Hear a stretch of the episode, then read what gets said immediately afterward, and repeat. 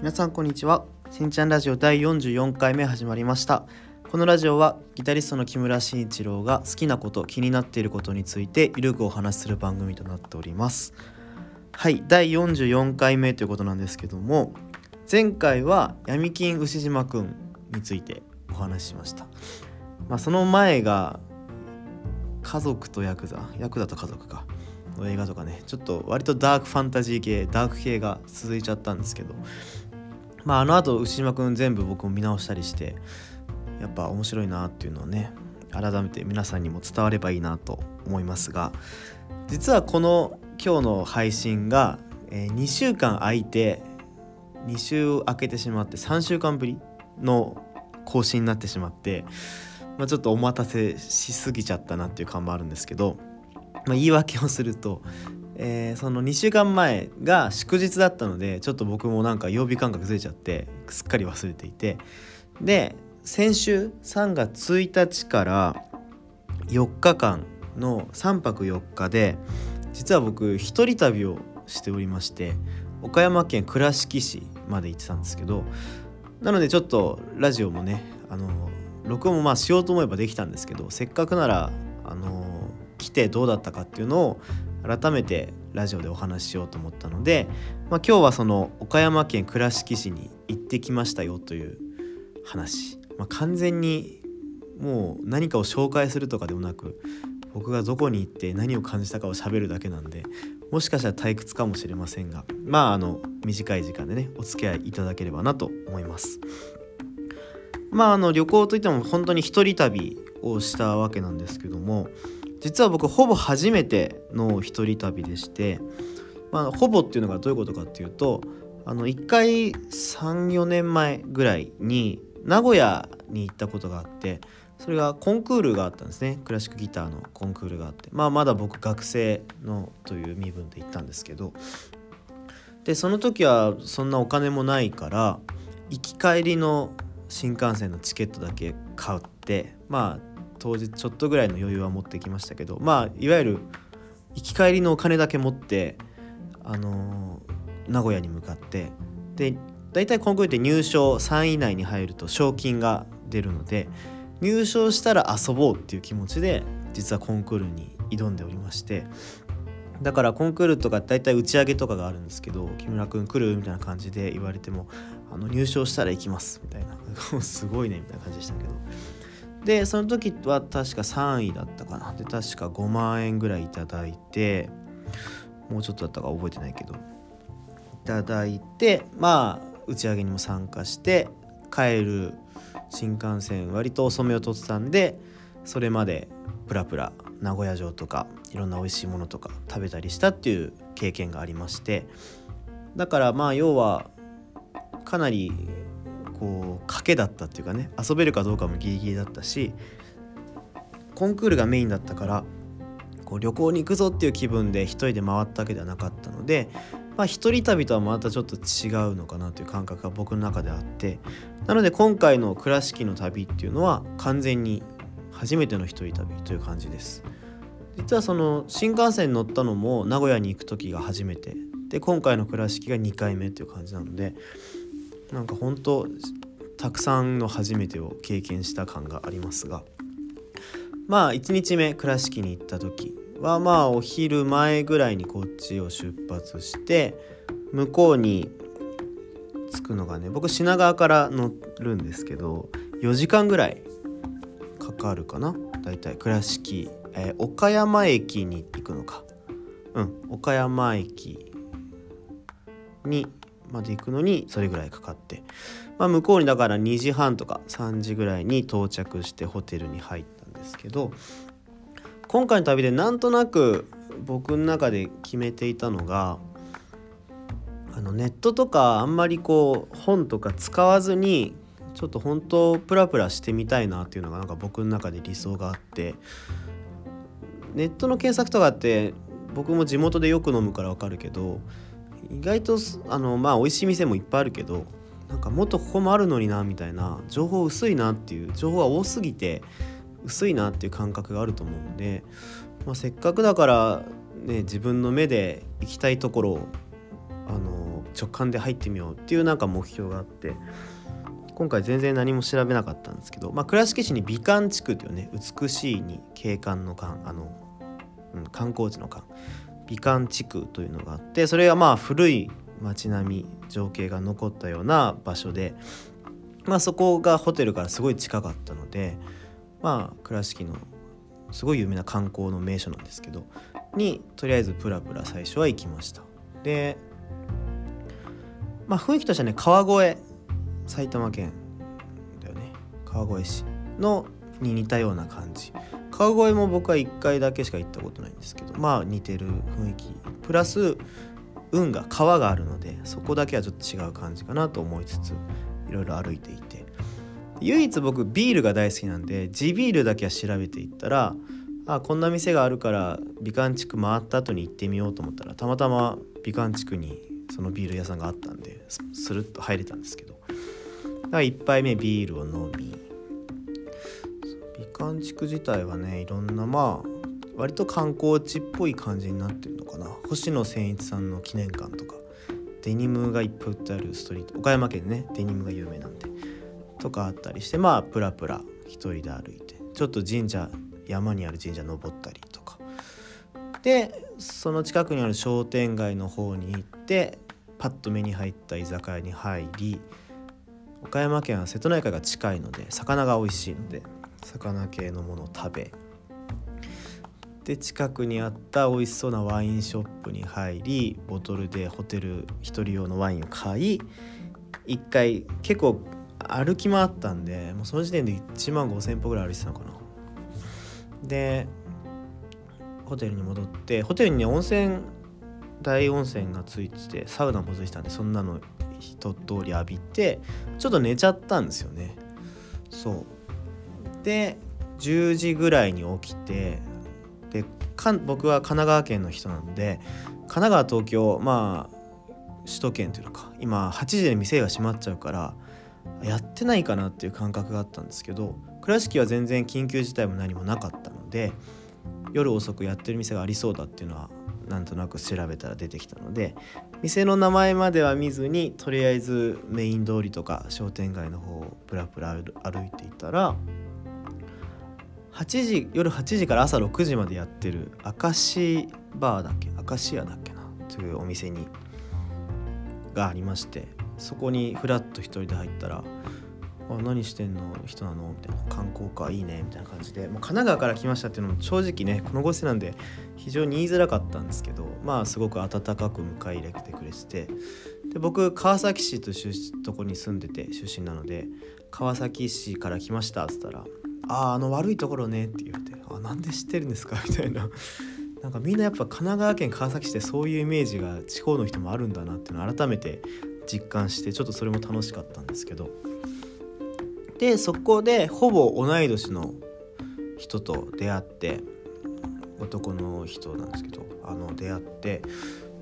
僕3日目完全フリーにしてあったんでじゃあ3日目夜暇だったら飲もうよって言ってくださってあぜひぜひお願いします。みたいな感じで、まあ、その日は終わり。そう。でまあ僕今ちょっととりあえずやったことだけバーッと先に言うんですけど。で2日目は僕なんでまず倉敷に行こうと思ったかというともともと行ったことなかったっていうのもあるんですけど後輩が僕のもう高校時代の後輩だから10年ぐらいの付き合いになるんですけどが倉敷で仕事倉敷で就職して、えー、住み始めてでずっと来てくださいよみたいな。向こうがね東京に来た時は会ってたんですけど来てくださいよっていう感じで「あ行く行く」って言いながらコロナもあってなんだかんだ伸びちゃってて今回会いに行ったっていう名目なんですけど。でその旅行2日目は完全にその子に委ねて大原美術館というねあの日本で初めての西洋美術館とかも行ったりできてピカソの絵とか飾ったんで僕もまあ一発の、まあ、音楽家というか芸術家というか 一応クラシックギターをやってるので絵とかそういうアートとかも結構好きなんですけどなんかもうねすごかった。ピカソとかほぼ初めてちゃんと見たんですけどなんかざわざわっとしましたね。すごくいい経験でした。本当なんか4日間の旅行を通してもちろん東京とかでも見る機会はあるんだとは思うんだけどあの場でこうちょっと僕が慣れてない場所僕にとってはちょっと異空間みたいな場所で見れたことがすごく僕にとってはなんか斬新でしたね。うん、で地元のそばを食べてその子もお酒大好きなのでちょっと商店街の飲み屋入ってで焼き鳥食べて どんだけ食べるんだって話ですけどで、えー、なんかたこ焼き屋さん行ったな。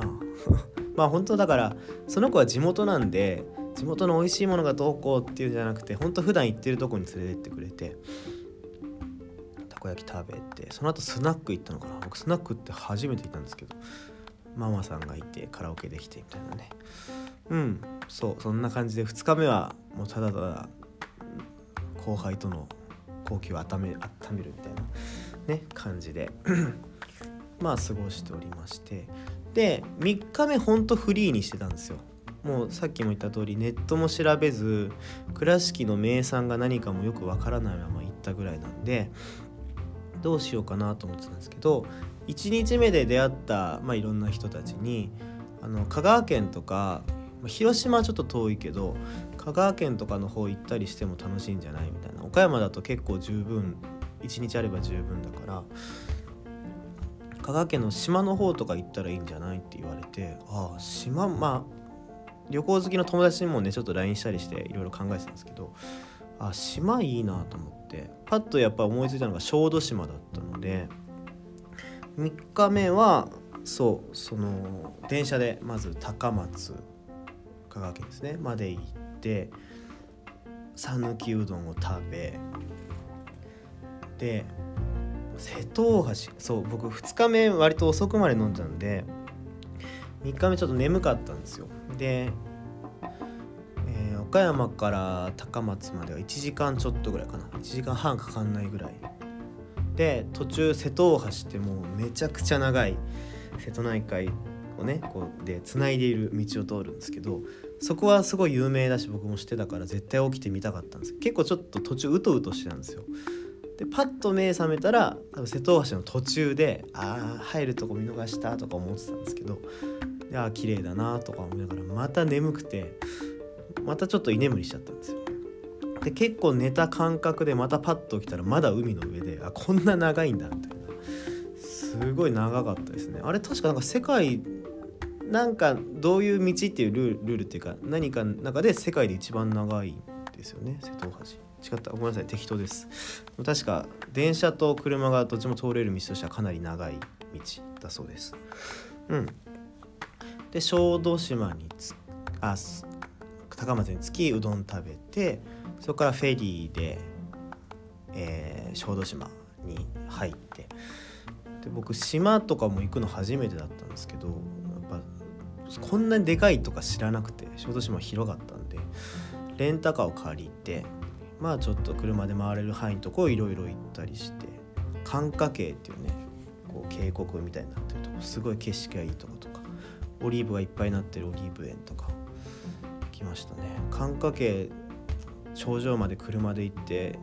景色すごい良くて本当に良くて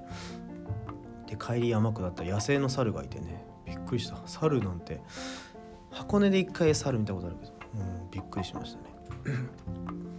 割とまとまりのない話をずっとしてるな。まあ思い出なんてそんなもんですよね。で小豆島から岡山までフェリーで帰り1日目に出会った人と地元の美味しいとこ連れてってもらってそこのお店が美味しかったな。また行きたいな。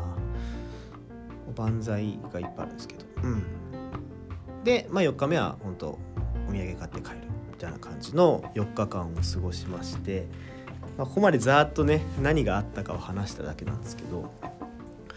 まずすごいね思い出というか斬新だったのがその山梨にも僕年末ね演奏を含めて旅行に行ってるんですけど山梨も本当景色は素晴らしいんですがやっぱね海があるんですよね。瀬戸内海が見える岡山県とか小豆島とか行ってると。そのなんか違いっていうのもすごくなんかあこういう景色もあるんだなっていうのをねなんか改めて見れたのも嬉しかったし一人旅をするっていう時にいろんな人に今度倉敷一人で行くんですよって言ったら結構旅とか好きな人はもう本当なんか普段生活してたら入らないような横道入ったいいよ入った方がいいよとかもうあんまガツガツ調べない方が楽しめるかもねみたいなことを結構言ってくれてた人がいてもう本当その通りに行動したらすごくいい出会いというかね。地元の人とまさかちょっと仲良くなって飲みに行けるなんて思ってなかったしそんな僕にとってすごい初めての経験がたくさんできたのもすごくね楽しかったです。僕もともと一人がすごい好きなのでまあ僕家族兄弟いなくて一人っ子っていうのも多分あるのかなと思うんですけどちょっと群れるのが苦手で、うん、移動とかすごい一人でしたい人なんですよね。目的地までたまにこうどっかから電車で一緒に行くっていう人とかっていうと思うんですけど僕すっごいそれストレスになっちゃう人で一緒に遊ぶのは楽しいんですけどだからね結構長い道中とか全てのことが一人で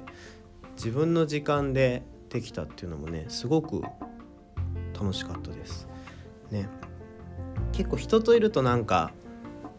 変に節約しちゃったり逆にお金使っちゃったりとかえこの食べ物にここんだけ払うの？とかえこのお土産いらねえけどみんな買うんだとかなんかそういうなんかちっちゃいストレスがちょくちょく起きると思うんですけどまあね気の許せる仲間とは別ですけどほんと一人だと何食べても何買ってももちろん散財しようと思って行ったわけじゃないけど割といろいろ自由にできたのが僕にとってはとっても楽しかったなという感じですね。あとやっぱりどこ行ってもどこを歩いても知らない人知らない場所知らない地名なのでそういったとこのなんかちょっと冒険してるワクワク感みたいなのもすごく新鮮でちょっと一人旅これからハマっちゃいそうだなっていう感じを受けました。うん、僕今までまあ旅行ちょくちょく行って地区その地域でいうと金沢と沖縄だけ今まで行ったことがないのでこの辺もまあね誰かしら行ってくれればそれはそれであれだけど一人でちょっと行ってみるのもいいかななんていうふうに思っていつか計画したいななんていうふうに思っています。で一応ね今回ギターは持って行っててこれが何でかっていうと僕がよく行くあのお店の人がどうせ行くんだったらなんか曲とか作ってみればっていうのを言ってくれて。で僕はクラシックギタリストなので自分で曲を作るってことはほとんどしないっていうか全くしないんですけどなんか自分の中でそういう何か芽生えるというかね新しい自分出会えたらいいなという思いで今回ギターを持って行って一応なんか曲のヒントになるものないかなと思いながらずっと歩いてたりしてたんですけどそしたら結構意外となんか頭の中で曲の構想ができたりしてちょっと今曲作りもちょっとずつしてるみたいな感じで非常に新しい自分にいろいろ出会えそうな感じがこれからもするので一人旅ね。あのしたことないって気になってるっていう人もすごいおすすめなのでとっても楽しかったです。はい。割とまとまりのない僕の楽しかったです話になってたんですけど本当なんか自分を見直すとかは別にしないけどああこういうことも好きなんだなってこの年でまた気づけたのもすごく貴重な経験だったのでまあこの時期なんでねあの大人数でわちゃわちゃ行くよりは一人で行っていいかなと思って一人で行っちゃったんですけどまあ開けたら皆さんもね是非実践してみると楽しいかななんていうふうに思います。はい。それでは今日はこんな感じでこのしんちゃんラジオ SNS、Twitter と Instagram やっておりますので是非フォローお願いします。あと毎週火曜日の19時に更新していますのでご視聴もお願いします。あとメッセージが送れるようになってるので質問ご意見リクエストなどあのバリ雑言でも構いませんので Twitter のリプなんかでも送れますのでお待ちしております。それでは今日はここまで。さよなら。